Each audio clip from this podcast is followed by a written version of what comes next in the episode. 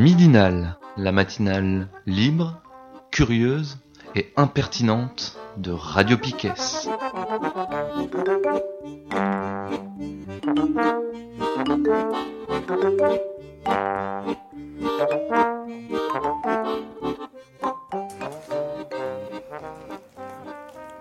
Bonjour tout le monde, on est euh, lundi 15 avril et c'est l'anniversaire de Dubois.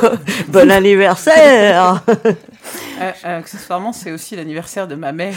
Alors, bon anniversaire à ta mère aussi. Bon anniversaire à ta maman, oui. Je suis Kat, je suis en compagnie de Charline, de Mathéo et de Steph. Et ouais, on n'est pas très très nombreux ce matin, c'est habitué à avoir la foule à la midinale.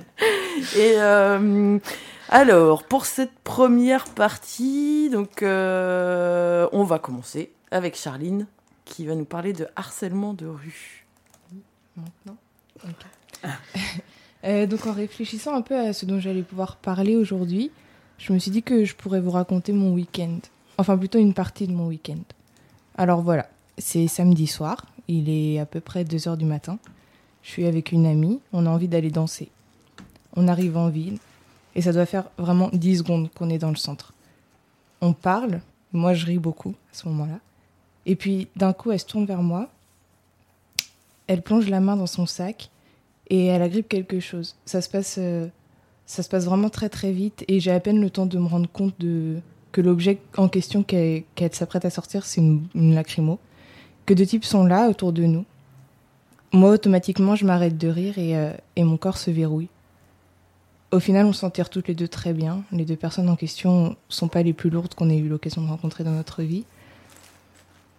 Donc on passe notre chemin et on va danser. Dans la boîte de nuit, je passe à côté d'un type que je connais pas, à qui j'ai jamais parlé, et qui passe sa main dans mes cheveux.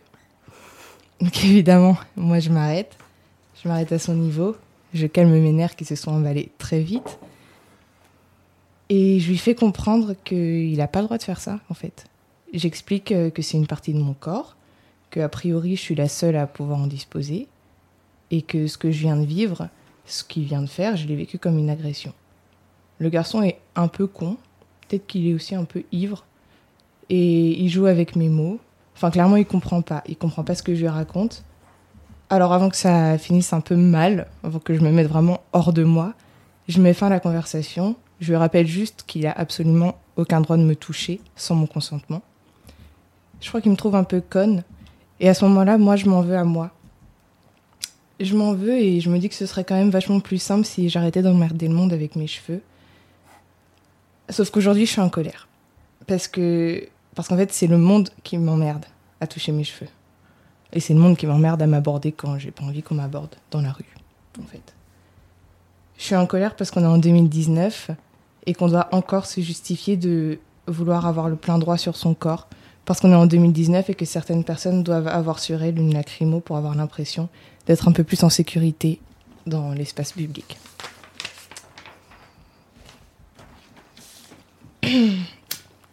Alors voilà, en réfléchissant à ce dont je pourrais bien pour parler aujourd'hui, je me suis dit que ça, c'était peut-être un sujet intéressant.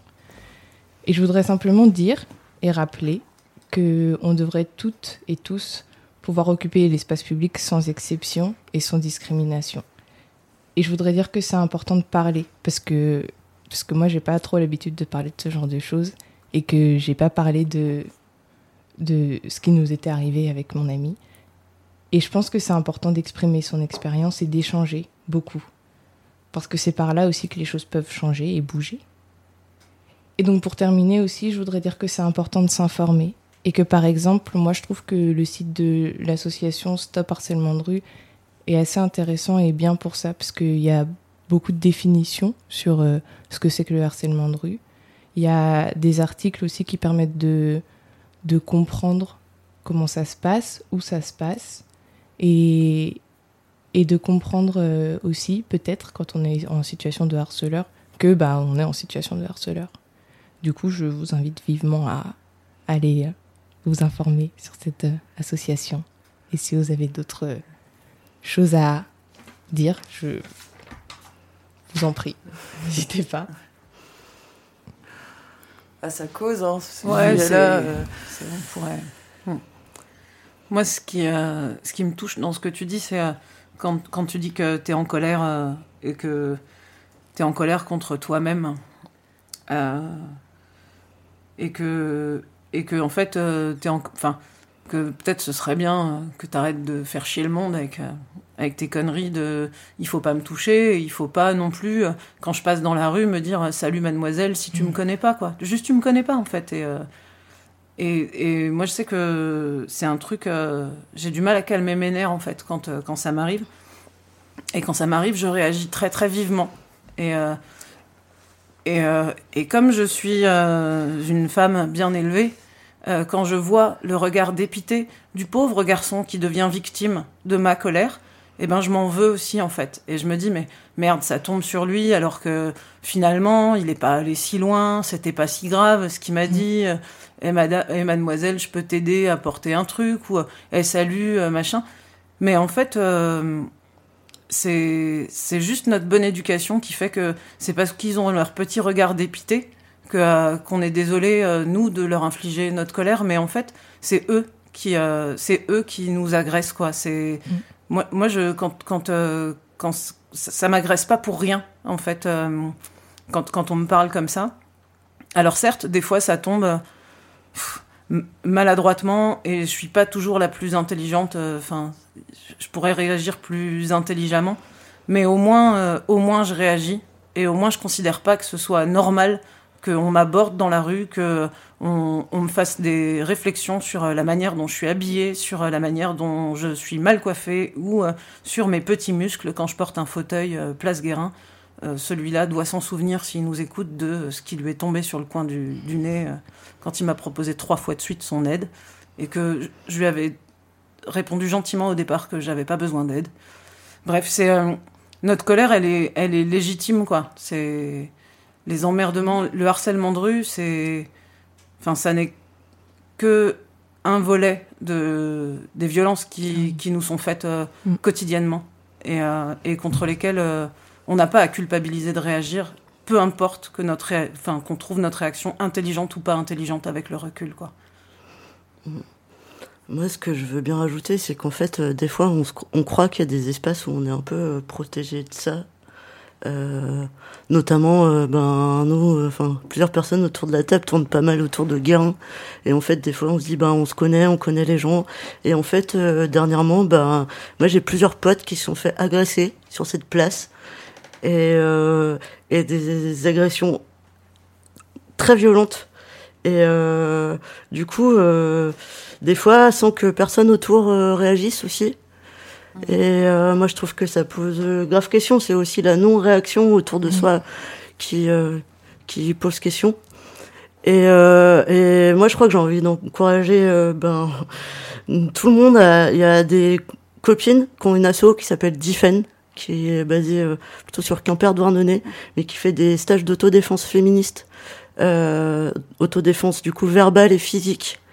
Euh, c'est des stages qui durent deux jours et euh, moi ça m'a vraiment, enfin, ça permet de collectivement élaborer des stratégies, d'échanger et et et de ben justement de sentir légitime à réagir, de savoir un peu mieux en discutant collectivement de comment réagir aussi et, et voilà et ces stages euh, ben ils sont access- assez accessibles aussi financièrement pour les personnes qui n'ont pas de thunes et, et voilà. Du coup euh, on pourra mettre le lien euh, dans la midinale.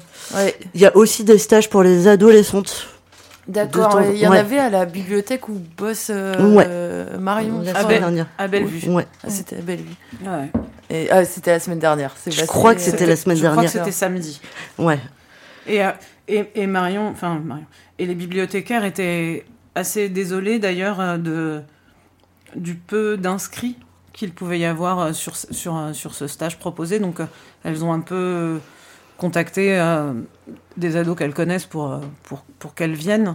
Mais euh, bon, à, à refaire quoi. Mais c'est vrai que c'est elles étaient un peu déçues quoi de, de- parce que c'est une très bonne proposition et euh, mais s'il y a enfin c'est aussi qu'on le porte en nous quoi cette violence elle est intégrée aussi en nous et avant de se sentir c'est chiant quoi c'est beaucoup d'éducation même pour nous avant qu'on se sente concernée. Enfin, je sais que sur ces, questions, moi, je, réagis euh, vivement quoi, quand, euh, quand, quand, quand j'estime qu'on m'emmerde.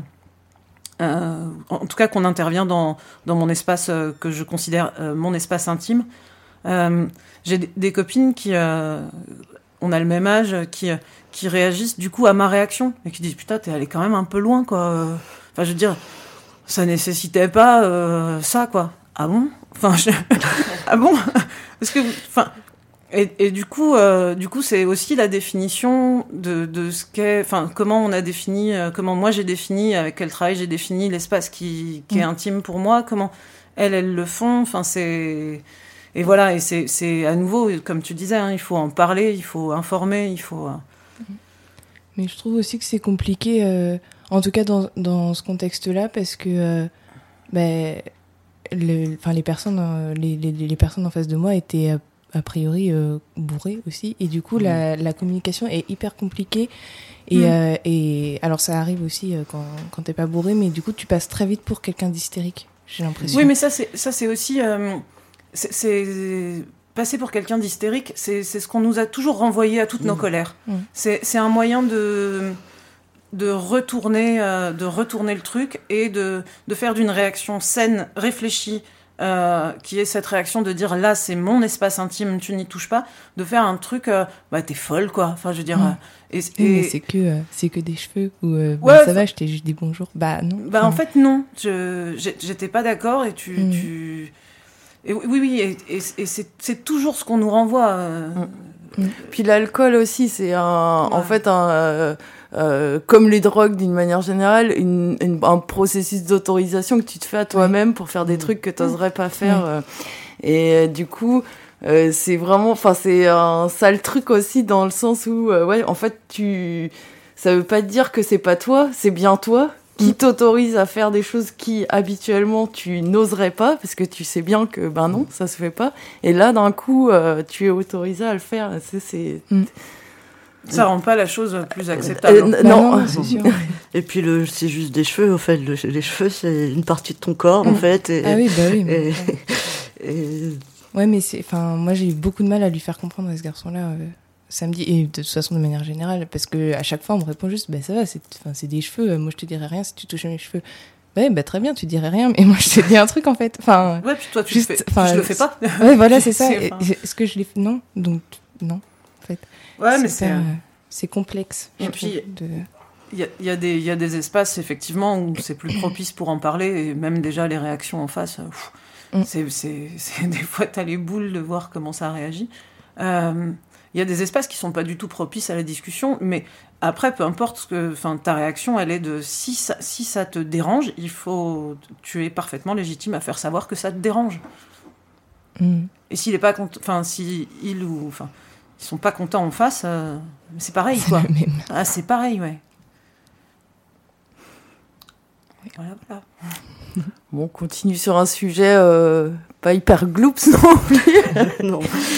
euh, ouais Mathéo tu voulais nous parler d'un Ouais, alors moi aujourd'hui j'avais envie de vous parler d'intersexuation. Alors pourquoi? Eh ben parce que euh, la semaine dernière il y a eu un article publié euh, dans Slate, enfin sur le site internet slate.fr, euh, qui raconte l'histoire d'une pote M, qui est la première personne intersexe au monde à porter plainte pour mutilation. Et euh, ben moi cet article il m'a touché, je le trouve hyper important parce que encore aujourd'hui, euh, malgré le gros taf militant des personnes intersexes depuis quelques années, on, depuis quelques années on en entend un peu parler, notamment aussi grâce à Internet, aux réseaux sociaux. Mais euh, mais il y a encore plein de personnes qui connaissent pas les réalités de des intersexes et qui euh, qui savent pas qu'aujourd'hui encore, eh ben il y a des enfants qui sont mutilés, et tout ça. Alors c'est un sujet un peu lourd, euh, faut s'accrocher. Mais euh, mais voilà, il faut en parler, il faut euh, il faut diffuser euh, les, le travail militant de ces personnes et euh, et euh, du coup, on va commencer par écouter euh, une interview d'un d'un jeune militant euh, qui est hyper actif euh, sur les réseaux sociaux. C'est un militant du collectif Intersexe et Alliés. Il s'appelle euh, Micha et je trouve qu'il a euh, une super pédagogie pour pour expliquer ce que c'est l'intersexuation. Alors, je lance l'interview.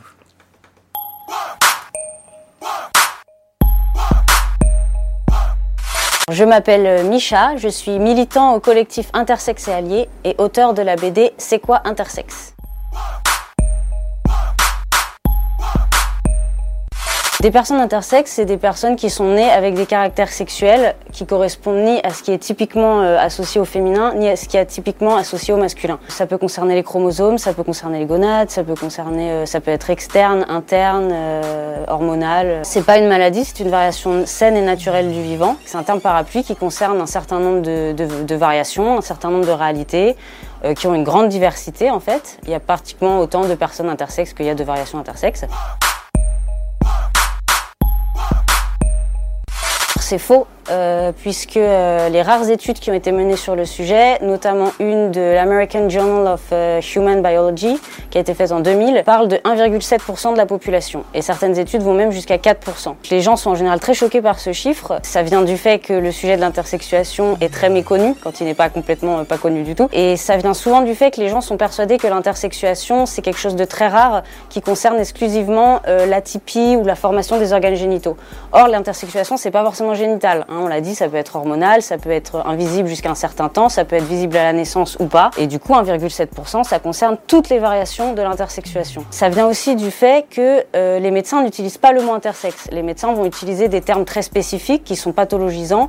Euh, comme euh, désordre du développement sexuel, pseudo-hermaphrodisme, voire maladie congénitale par exemple. Du coup, les, les, personnes intersexes ne vont pas forcément savoir qu'en fait il y a un terme qui englobe ces réalités-là dans leur ensemble, et du coup ne vont pas forcément se reconnaître dans la réalité intersexe. L'hermaphrodisme humain n'existe pas. L'hermaphrodite, ça sous-entend qu'il y aurait deux organes reproducteurs fonctionnels et complets qui n'existent pas du tout euh, chez les humains. Après, il y a certains militants intersexes et certaines personnes intersexes qui se sont réappropriés le terme hermaphrodite, mais ça reste très malvenu pour des personnes euh, diadiques, c'est-à-dire des personnes qui ne sont pas intersexes, de l'utiliser. C'est une confusion étrangement qui revient souvent. Euh, pourtant, ça n'a rien à voir parce que les personnes trans, donc la transidentité, ça concerne l'identité de genre et l'expression de genre, alors que l'intersexuation, c'est une variation euh, anatomique, c'est une variation innée et naturelle.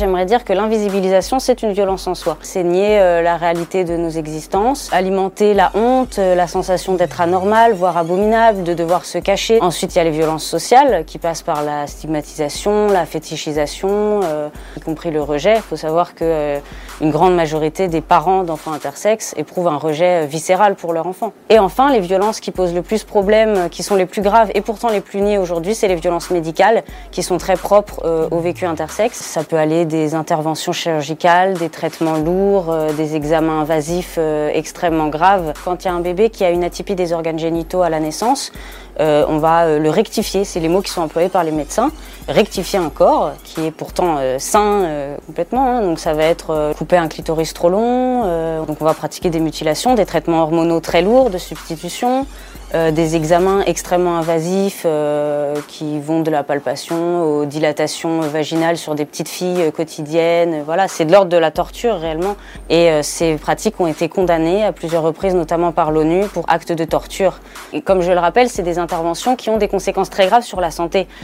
C'est-à-dire qu'il y aura des pertes de sensibilité, des problèmes des voies urinaires, des problèmes moteurs, des problèmes neurologiques. Au niveau de la santé mentale, ça pourra aller du, de la dépression à euh, aux pertes d'estime de soi, euh, délinquance. C'est extrêmement courant le stress post-traumatique chez les personnes intersexes après les opérations, parce que tout est fait sans un consentement éclairé, voire sans un consentement du tout.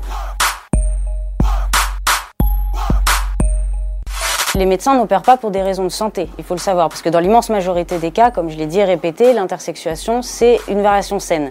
Donc les corps sont sains, et les médecins opèrent donc non pour des raisons de santé, mais pour des raisons idéologiques, des raisons normatives, leur argument, c'est qu'un enfant intersexe ne peut pas exister en tant qu'intersexe, ne peut pas vivre, ne peut pas s'épanouir, et qu'il faut absolument le normaliser pour lui permettre euh, de s'intégrer à la société.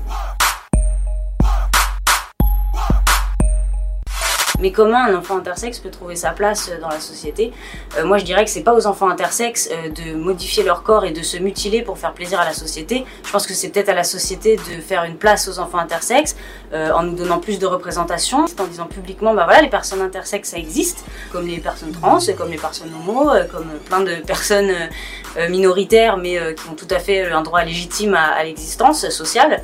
Et voilà, c'est à la société de se débrouiller pour nous faire une place et pas à nous de nous mutiler pour, pour être acceptés, quoi.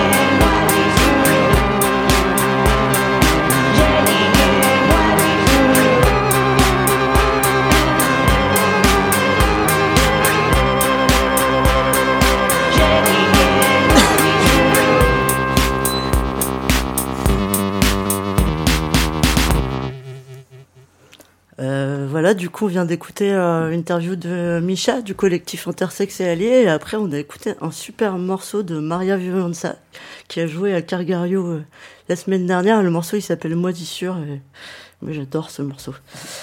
Euh, alors maintenant, moi, je choisis de vous lire euh, l'article en entier. Alors c'est un peu long.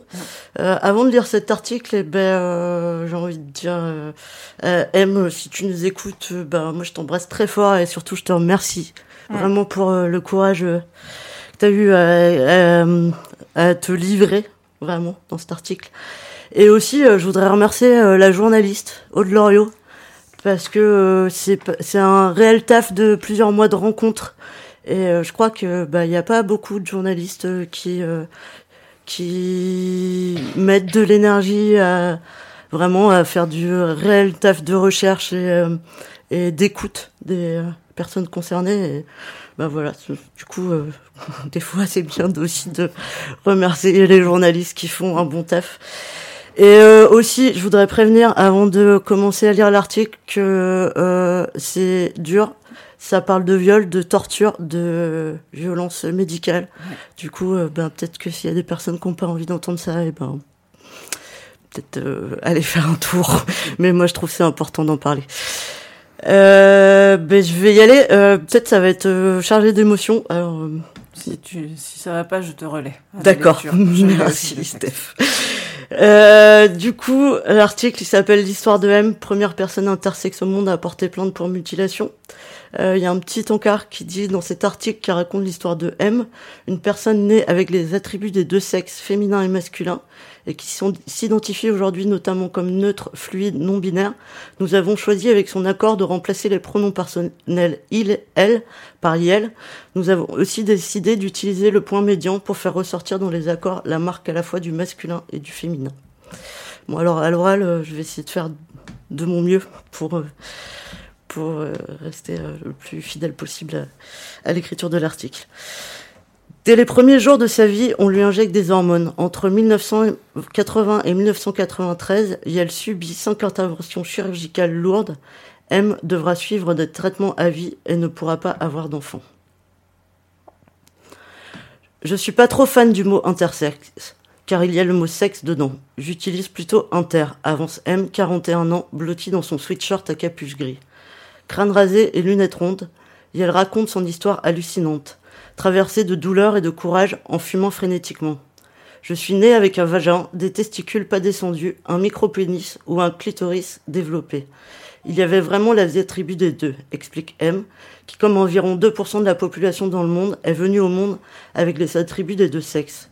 Ses organes génitaux étaient parfaitement sains selon ce dossier médical que nous avons pu consulter.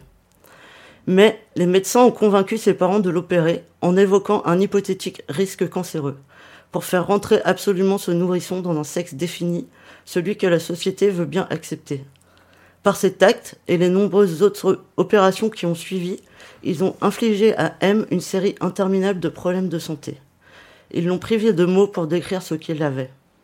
Et ont entraîné chez, Yale une interminable quête d'identité. M est aujourd'hui la toute première personne intersexe en France et probablement même dans le monde à avoir porté plainte contre X pour les mutilations qu'elle a subies. Pendant des années, M et ses parents n'avaient pas de nom attaché à ce qui leur était présenté comme une anomalie génétique. Ses parents ont demandé à rencontrer des enfants avec une maladie similaire, maladie entre guillemets, mais les médecins ont affirmé qu'ils n'en connaissaient aucun. On leur a dit qu'elle était un cas unique, qu'elle n'aurait pas de règles, pas d'enfant, mais qu'elle était une petite fille et qu'il fallait éradiquer dans son esprit le moindre doute là-dessus en lui cachant ses origines. Il serait souhaitable qu'il n'existe plus dans l'esprit des parents la moindre ambiguïté dans le sexe de leur enfant, afin que la petite M soit élevée réellement comme une fille, sans aucune attitude d'intersexualité, rapporte le courrier d'un médecin à un de ses confrères, que Slate.fr s'est procuré. Il disait gonade, mais il ne parlait pas de testicules, il parlait d'un clitoris plus long et pas d'un pénis. Ils ont tout fait pour nous orienter vers une fille, se rappelle sa mère. Difficile de parler d'un consentement éclairé pour un choix aux terribles conséquences sur M, qui a subi cinq interventions chirurgicales lourdes entre 1980 et 1993, devra suivre des traitements toute sa vie et ne pourra jamais avoir d'enfant. Et ce, alors même que les médecins affirmaient qu'elle était en parfaite santé. Dès le premier jour de sa vie, on lui injecte quantité d'hormones. Ce sont d'incessantes piqûres et injections qui lui font prendre des kilos, lui donnent des boutons. Ses organes de reproduction sont opérés pour les faire ressembler à un sexe de fille. À l'âge d'un an, une première opération enlève une partie des organes sexuels. À trois ans, tous les organes génitaux internes sont retirés et elle subit une clitoridoplastie pour réduire la taille de ce qui peut être considéré comme un gland de clitoris développé ou un micropénis, sans aucune nécessité ni urgence médicale. Cette opération et les clitoridoplasties suivantes vont enlever à cet organe sexuel quasiment toute sensibilité et toute capacité à ressentir du plaisir. À 4 ans, c'est une vaginoplastie pour former un vagin. Qu'est-ce qu'on en a à foutre d'avoir un vagin à 4 ans Engage M? Ces chirurgies lui laisseront de multiples cicatrices et des difficultés pour les rapports sexuels. À l'adolescence, on lui administrera de l'androcure, un traitement qui multiplie les risques de tumeurs au cerveau. Ils m'ont niqué la santé, résume-t-elle. Des séances au Godemichet. Les rendez-vous médicaux de son enfance ont laissé des traumatismes dans la mémoire de M. Dès l'âge de 4 ans, Yael doit retourner régulièrement à l'hôpital pour des séances de bougérage, où on lui enfonce des instruments ressemblant à des bougies censées élargir son vagin. Ils avaient des mallettes avec dix tailles de gode. Moi j'étais à poil, sous la chemise en papier d'hôpital. J'avais froid, je pleurais. Il regardait la taille du vagin, fallait tout le temps l'entretenir pour que je sois pénétrable, jusqu'à ce que j'ai mal, relate-t-elle en pleurant, bouleversée par le souvenir qui remonte à la surface. La raison de ces actes, qu'elle qualifie d'actes de torture, ne lui est même pas cachée. Il me disait Quand tu auras un mari plus tard, il faut que le zizi de monsieur puisse rentrer. À aucun moment, les médecins n'envisagent une sexualité qui puisse s'épanouir autrement que par le prisme de la pénétration vaginale. Comme si tout était pensé non pour son futur plaisir à mais pour celui de l'homme, forcément un homme, qui pourrait un jour l'accompagner. C'était tellement le truc hétéropatriarcal, lâche M, devenue militante féministe queer. Le summum de la douleur est atteint à 10 ou 11 ans, lorsque M commence à faire des crises pour ne plus retourner à l'hôpital. Les médecins ne parviennent plus à lui administrer, leurs bougies. M se débat traumatisé. Alors, les praticiens demandent aux parents de M de les lui administrer eux-mêmes, en allant acheter des bougies dans un sex shop, autant dire des godemichets. Perdu, ses parents tempèrent dans un premier temps. C'est sa mère qui s'y colle. On habitait une petite ville, sans qui que ce soit pour nous aider. Il n'y avait pas Internet à l'époque, et les médecins représentaient quelque chose. J'avais confiance, explique-t-elle. Elle s'est longtemps culpabilisée et s'est sentie manipulée par le corps médical. Ça l'a détruite, ma mère. Elle s'en veut, dit M, dans un slangot très éprouvé à l'évocation de ses parents. Mes parents, ça leur a bousillé la vie. Je suis bien post-trauma, mais eux aussi. Je les vois tristes et ça me rend triste. Si je fais ce procès, c'est beaucoup pour eux. Ils n'ont rien compris à ce qui leur est arrivé. L'enfance est partie très vite. À cause de ses non-dits et de ses traumatismes, M devient une adolescente turbulente, une bombe, selon ses propres mots. Et elle fume du cannabis à 11 ans, se met à dealer à 12 ans. À 14 ans, j'avais pris toutes les drogues possibles et imaginables, confie-t-elle. M est virée dès le premier jour de sa sixième, cumule les difficultés scolaires, les conneries qui l'emmènent au tribunal. Le bourgirage a créé chez elle un rapport différent à la sexualité. Très jeune, dès 10 ans, j'avais envie d'avoir des rapports sexuels pour savoir si mon vagin était valable, se souvient-il. Yel multiplie les partenaires, sort à 13 ans avec des hommes de 30 ou 40 ans, plus tard se prostitue. Je me sentais déjà une daronne, j'essayais d'être féminine pour me mouler dans le truc. Yel tâtonne et alterne entre un look punk et cagole, entre maquillage excessif et épingle à nourrice dans le nez. L'enfance est partie très vite, résume-t-elle. Puisque personne ne comprend ce qu'elle vit, et qu'elle ne comprend pas elle-même précisément ce qui lui arrive, ses relations avec ses proches sont difficiles. C'était la crise d'ado x 10. Ils s'en sont pris plein la tête, dit-elle. Les excès de son caractère instable ajoutent d'autres problèmes de santé au premier. J'ai eu plein de soucis. J'ai chopé une hépatite C, une sarcoïdose, j'ai des os de 85 balais, on m'a enlevé des bouts de poumon, des bouts d'yeux. J'ai beaucoup de problèmes de mémoire, j'ai perdu des neurones. Le simple fait de me mettre en tailleur me fait mal, témoigne-t-elle qui tourne dans les hostos depuis des années pour trouver le bon traitement sans succès. L'énigme enfin résolue. Intersexualité. Le mot était pourtant bien présent dès le départ dans la bouche des médecins, comme l'atteste un courrier du 9 février 1978 d'un des professeurs qui s'occupe d'elle. Mais ce n'est qu'à 23 ans que M, après des années dans le flou, va pouvoir comprendre pleinement sa situation, à la suite de ce qui apparaît comme une troublante erreur d'aiguillage. À cette époque, M tente d'obtenir une allocation auprès des maisons départementales des personnes handicapées, MDPH. Pour cela, elle doit rassembler des pièces, mais partout les portes se ferment. On lui dit un jour que son dossier médical a brûlé, une autre fois qu'un dégât des eaux l'a emporté. Un autre CHU affirme qu'il a disparu. Son carnet de santé est vide lui aussi. Et puis, quelques mois plus tard, selon le récit de M, on sonne à sa porte. Une personne lui tend une enveloppe scellée bizarrement adressé au médecin conseil de la MDPH. À ce moment-là, M est avec son compagnon. Ils sont tous les deux sous kétamine, une drogue psychotrope. Yel ouvre l'enveloppe et découvre à l'intérieur son dossier médical avec la clé de l'énigme tant ressassée. Dix pages qui racontent toute sa vie. Cariotype XY, ablation des gonades testiculaires, injection d'hormones. Un véritable choc. Yel reste enfermée pendant une heure dans les toilettes avec ce dossier, quand elle sort, elle met immédiatement dehors son amoureux de l'époque en mettant fin à la relation, sans lui donner d'explication. Le coup est trop dur à encaisser pour pouvoir en parler. Une fois l'émotion retombée, M cherche sur Internet de quoi éclairer les mots qu'elle lit. Mais nous sommes en 2000 et l'information ne circule pas comme aujourd'hui. Les mots clairs envoient vers des sites porno. Il n'existe pas encore de communauté intersexe en ligne. Une nouvelle identité, ni homme ni femme. Les quelques mots qu'elle a pu lire dans son dossier médical, surtout celui de pseudo-hermaphrodisme qu'elle comprend confusément, enclenchent toutefois une transformation. Le punk de son adolescence s'efface progressivement sous les boucles électroniques. La féminité laisse place à la neutralité. M enlève ses piercings, vire ses bracelets et se cache dans des grandes parquets qui masquent ses formes. Quand j'ai eu le dossier, j'ai commencé à me raser la tête. Le seul genre qui me parlait, c'était le genre techno. Chien, camion, camouflage, c'était une identité. Les rencontres, à l'âge de 30 ans à Bruxelles, avec une association queer, et plus tard avec une figure de la lutte intersexe, Vincent Guyot, vont enfin lui permettre de se trouver complètement et de poser tous les mots sur son parcours. Mon but, toute ma vie, a été de rencontrer des semblables. Tu connais le film It et l'extraterrestre? Eh bien, c'était ça. Téléphone, maison. La rencontre avec Vincent Guyot a été une délivrance. Ça a bouleversé ma vie. Plus tard, M a rencontré d'autres personnes intersexes, a découvert un forum à Douarnenez. Aujourd'hui, elles, se sont plus fortes grâce à cette communauté. Je suis dans une nouvelle identité, ni homme ni femme, intersexe non binaire. On n'est pas seul au monde et ça soulage de se dire que plein d'autres personnes ont subi les mêmes chirurgies, les mêmes tabous.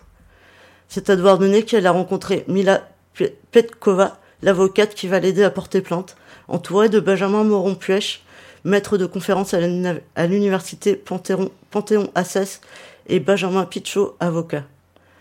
La plainte est le recours à la CEDH. M a déposé plainte contre X en novembre 2015, notamment pour violence ayant entraîné une mutilation ou une infirmité permanente, violence sexuelle et pour détérioration définitive des organes génitaux. Sa plainte met l'accent sur l'absence de nécessité thérapeutique des chirurgies qu'elle a subies. C'est à ce jour, selon Benjamin Moron-Puech, spécialiste de la question intersexe en droit, la première plainte pénale au monde. Une autre plante a été révélée depuis en France, mais elle a été déposée à une date ultérieure. La plainte de M a été rejetée en raison du délai de prescription, qui était de 10 ans au moment des faits à compter de la majorité. Mais pour les spécialistes dont M s'est entouré, le délai de prescription ne peut pas courir à partir de sa majorité, puisqu'à cette date-là, Yel ne connaissait pas son état, qu'elle n'a appris qu'à la suite du courrier comportant son dossier médical, intercepté par hasard chez Yel en février 2000, cinq ans après ses 18 ans.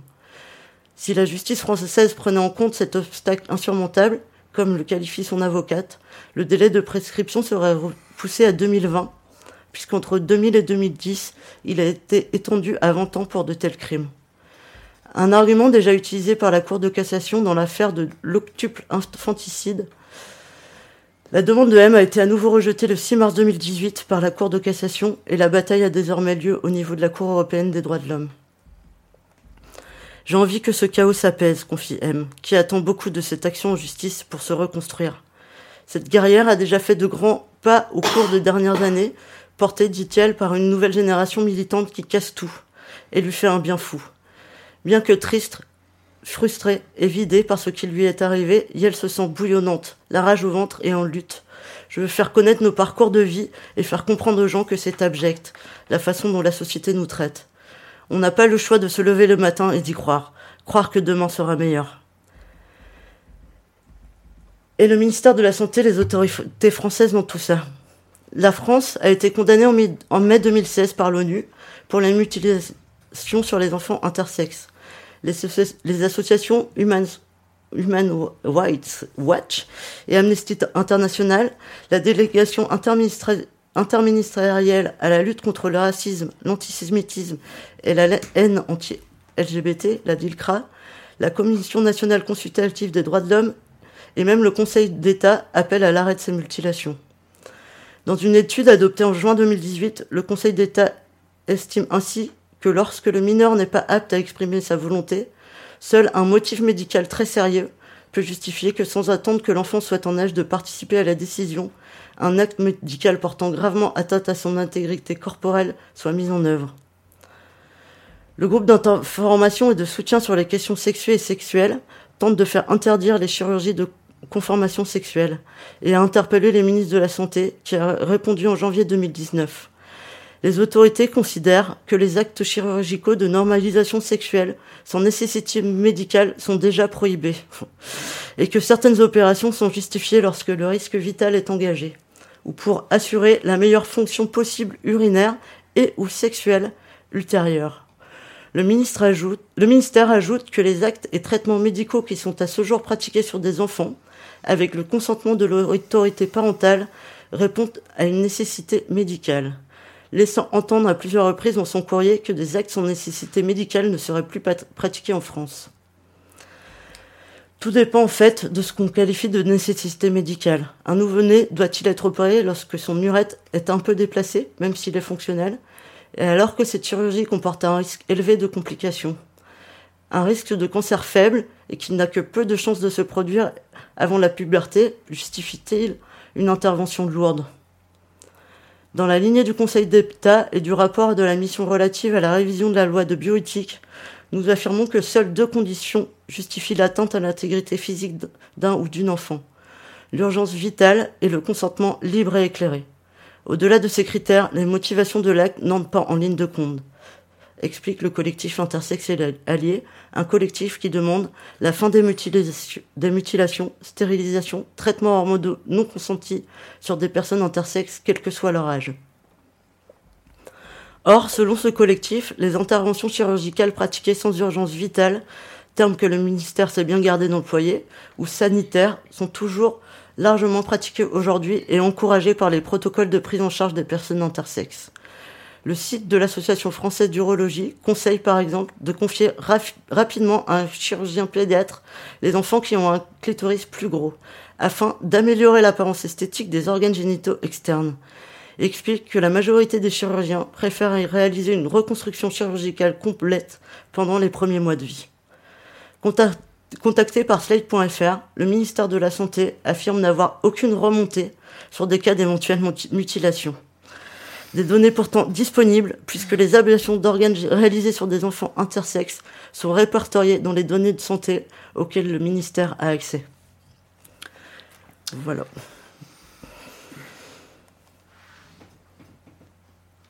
Sacré euh, sujet. Ouais, et euh, sacré courage mmh. de la part de M. C'est euh, c'est hallucinant en fait. C'est hallucinant de. de, qu'on. Je sais pas, moi je suis. Je, suis tombée des nues quand j'ai, quand j'ai lu cet article sur euh, l'ensemble de ce qu'on a mis en place dans sa vie pour, euh, pour rien en fait. Mm. pour, euh, Enfin, c'est complète. Mais effectivement, enfin, c'est, c'est, c'est des actes de torture, quoi. Mm.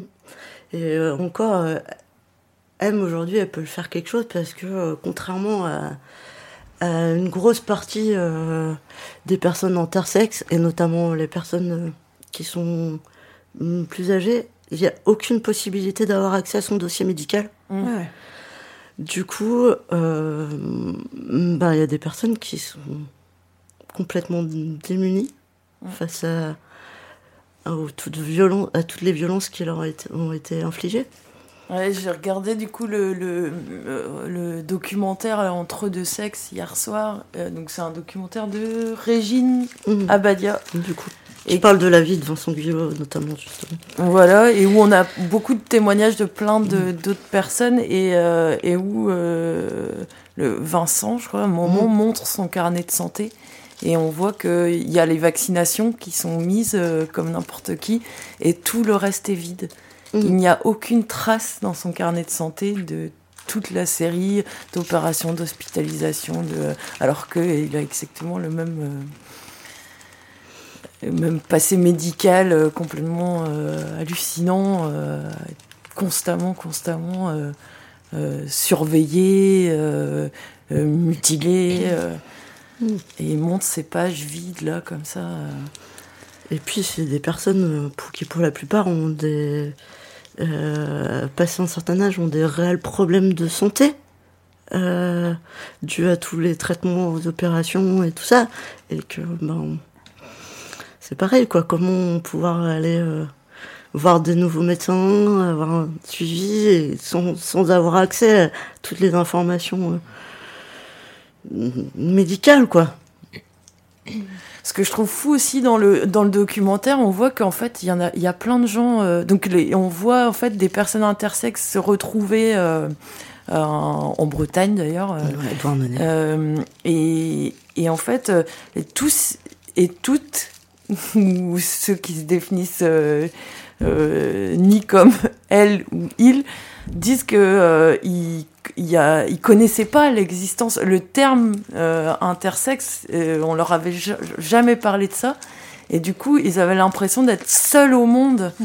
avec, euh, avec cette monstruosité, puisque c'est comme ça qu'on leur, qu'on leur dit qu'ils sont monstrueux et qu'il faut à tout prix euh, euh, les mettre quelque part dans un. d'un- Et, euh, et par exemple, le Vincent lui dit que c'est à 37 ans la première fois qu'il a rencontré une autre personne euh, intersexe. C'est, assez fou aussi, ce truc-là d'être. euh, euh, d'avoir ce sentiment et on imagine comment l'adolescence où on est déjà quand on est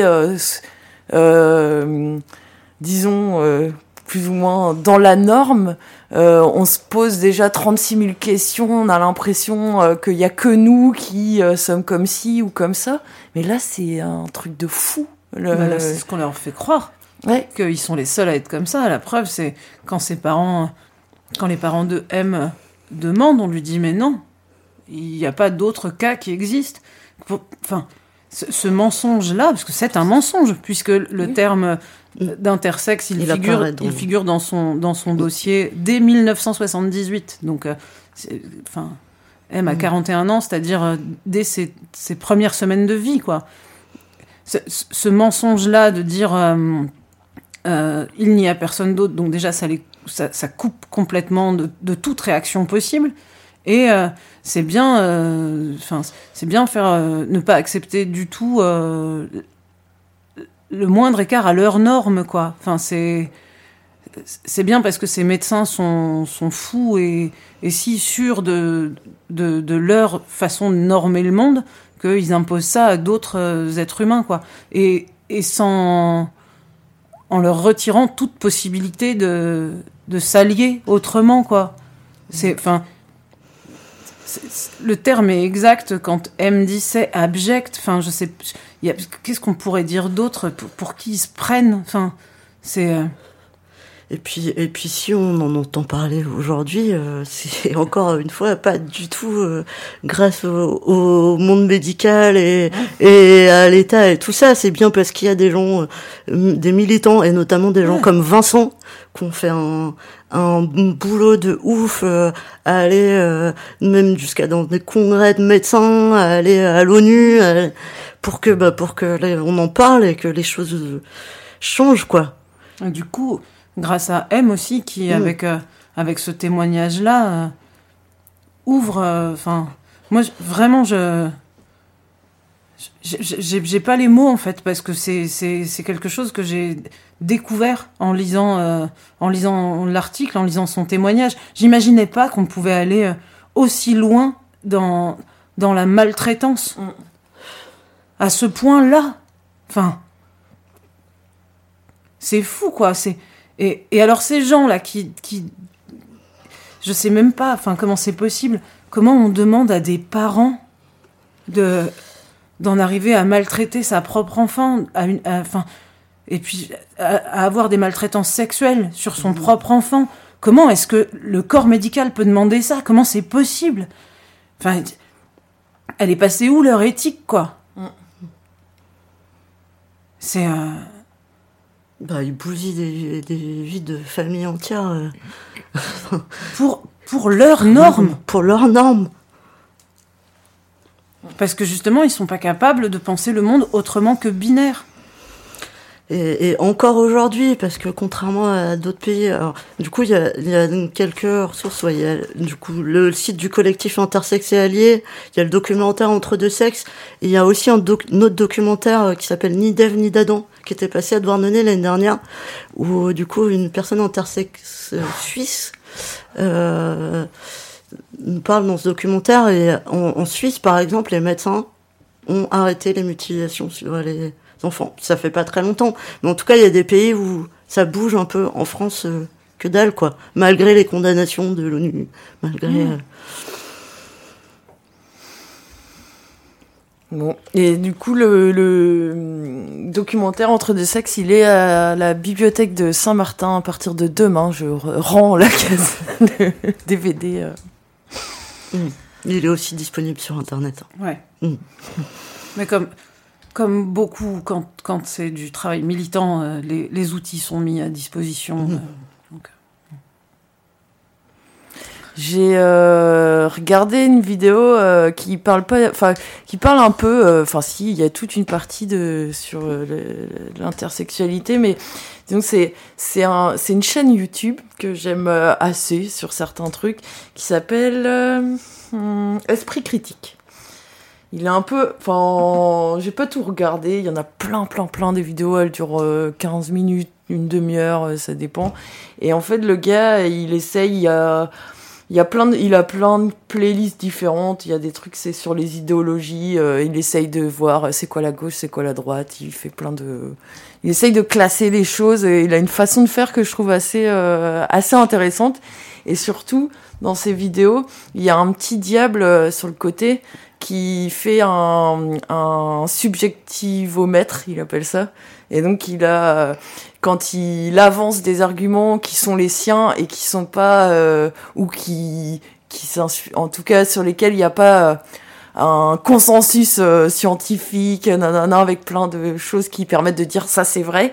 Et moi il le fait monter son subjectivomètre et donc on voit au fur et à mesure quand il estime que la théorie dont il parle, elle a fait un moment que voilà et puis elle semble à peu près euh, objective il est il monte et donc c'est c'est assez, pas mal au niveau euh, de, sa volonté de, à la fois assumer son avis et euh, quand même euh, dire des choses quoi. Et il y en a une qui s'appelle euh, une petite vidéo qui s'appelle qu'est-ce qui alors attends c'est quoi? Clitoris et ou pénis le sexe biologique. Et elle dure euh, 20, une vingtaine de minutes et en fait il fait euh, tout un truc entre euh, enfin il essaye de voir euh, est-ce qu'on peut vraiment différencier en fait les sexes biologiques et à chaque fois qu'il rentre en fait de plus en plus il- qu'il rentre dans les détails plus ça devient complexe et impossible en fait euh, donc il va aller voir du côté du- des, du, des gènes il va aller voir du côté de la testostérone, il va aller voir et en fait euh, bah, tout se démonte euh, à, à chaque fois en fait il y a rien de satisfaisant et euh, et il y a un truc euh, dont il parle aussi dans le documentaire entre deux sexes et j'avais jamais entendu ça. Euh, c'est le ça s'appelle l'indice de Manning. Vous avez déjà entendu euh, ce Non. truc? Alors c'est lié à la testostérone euh, qu'on a dans le, les premières semaines de- après notre naissance en fait. Et, et c'est encore une fois un, juste un, quelque chose un indice quoi. C'est pas du tout euh, objectif ni euh, on peut dire euh, ci ou ça. C'est que en moyenne enfin généralement les hommes et les femmes, donc ceux qui sont pourvus, de, euh, ont alors ce que je me trompe pas, c'est le, c'est la, la, longueur de tes mains en fait, euh, de tes doigts, euh, index et euh, auriculaire. Et donc ton, alors comment c'est déjà? C'est les, les, les, les femmes en moyenne ont les le l'index et le l'auriculaire sur la même ligne ou l'index plus grand et les hommes ont le l'auriculaire donc je vous annonce que je suis un homme. Moi aussi. parce que je suis euh, sur l'autre euh, catégorie. Et euh, donc euh, c'est juste euh, un truc mais dans entre deux sexes ils en parlent en disant que euh, il y a aussi des médecins qui regardaient ça en disant euh, en cherchant à déterminer du coup euh, bah voilà le- ce qui est euh, assez fou. Et que par contre c'est aussi un indice qui est utilisé par par les anthropologues pour regarder euh, ou les hum, archéologues euh, par, quand on retrouve des squelettes et, euh, et que par exemple c'est ça qui a permis de, de, de dire que euh, dans les grottes euh, on a retrouvé les traces de doigts là, de Mm. peinture Mm. en fait et ben, on trouve Les de, mains, ouais. les, les deux euh, les, les, les mains euh, soit l'auriculaire plus grand soit l'index et donc on estime que hommes et femmes euh, ont euh, participé aux peintures rupestres euh, des, des cavernes. Ouais. Voilà. Bien. Ça m'a intrigué ce truc de Manning. J'étais avec mes mains. Ouais, ce qui est- et, et on voit bien le, le ridicule. euh, mais oui, mais oui. Euh, On mettra les, les liens Ouais, dans l'article, ouais. euh, Mm. de- enfin sur euh, de l'article de Slate, euh, des documentaires du collectif intersexuel. hmm. Carrément. On fait une pause musicale Ouais, Mm. et on revient pour parler de Damasio. C'est ça. Et on écoute euh, CR Avery, une chanson qui s'appelle Birdcage. She had, she had, she had an old barrel house upright. A piano tuners call a birdcage. They're too old to fix beyond repair, only useful to tone deaf fugitives and as muted decorations. There's many trinkets on top of this piano birdcage. Pictures in frames, some loose, a jar of pennies, little ceramic animals, and light coated dust on the piano's driveway. Its lid is down, so its black and white keys are sleeping like little girl dolls under wooden blankets. I'm in my toque and my scarf, staring at this musical family heirloom. Do you know how to orchestrate such a contraption? she asks. Not very well, I reply. I mean, I can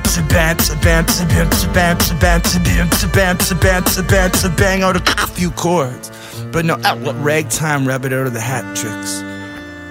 And almost like a man who just helped his buddy move or mowed many miles of lawns, or like Stanley Kowalski in Streetcar Named Desire she nonchalantly removes her shirt in this living of living rooms, of old furniture and this unique antique lamp, which my suitcase is trying to have this big discussion about Hunter S. Thompson, but the lamp's not having it. It is transfixed on her. Man, she even turns on the lamp. She sits on the couch beside me, stretching out her crickety bridge legs on top of my rushing river lap, flowing dangerously below her haunted legs, and the objects in my pocket have already turned to stone. How have your travels been? She asked while getting cozy. I saw Nelson Mandela speak in Trafalgar Square. Well, how was that? Well, there were many birds flying overhead before, during, and after he spoke.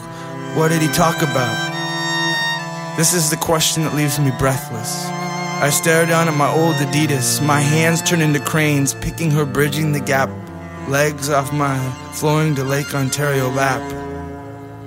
I walk over to the piano as my shoes give weight, and she watches in opera house quiet. I sit at the circle rotating stool. I lift up its lid, and just below middle C, my right hand turns into an ignition, receiving the key.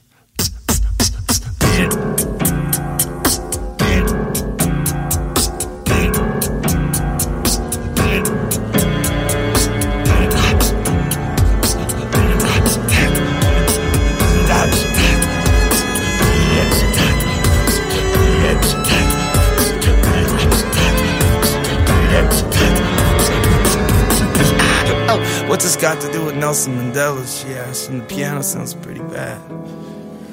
His son just died of AIDS, I replied. I'm trying to remember this funeral march, I know. Birds, birds, thousands of birds, birds fly out from the barrel house piano's cage, fly around the room and out the window. She skates across the room, leans in, and puts her palm on the outside of my pocket, feeling the outline of a stone. What's this? she asks. Oh, that's my magic hour sailor songs. Her eyebrow goes up in a triangle expressing don't be pulling my bridge. I explain.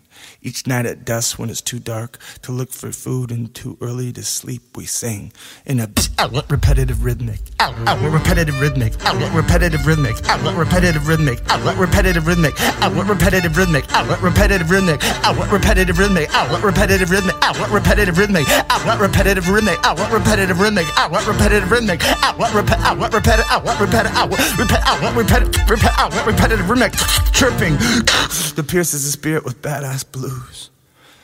She pulls out the harmonica from the river's mud, puts it to my teeth and whispers, smooth as a stone, play free as a bird. One who's been banned from religion like love in the F word.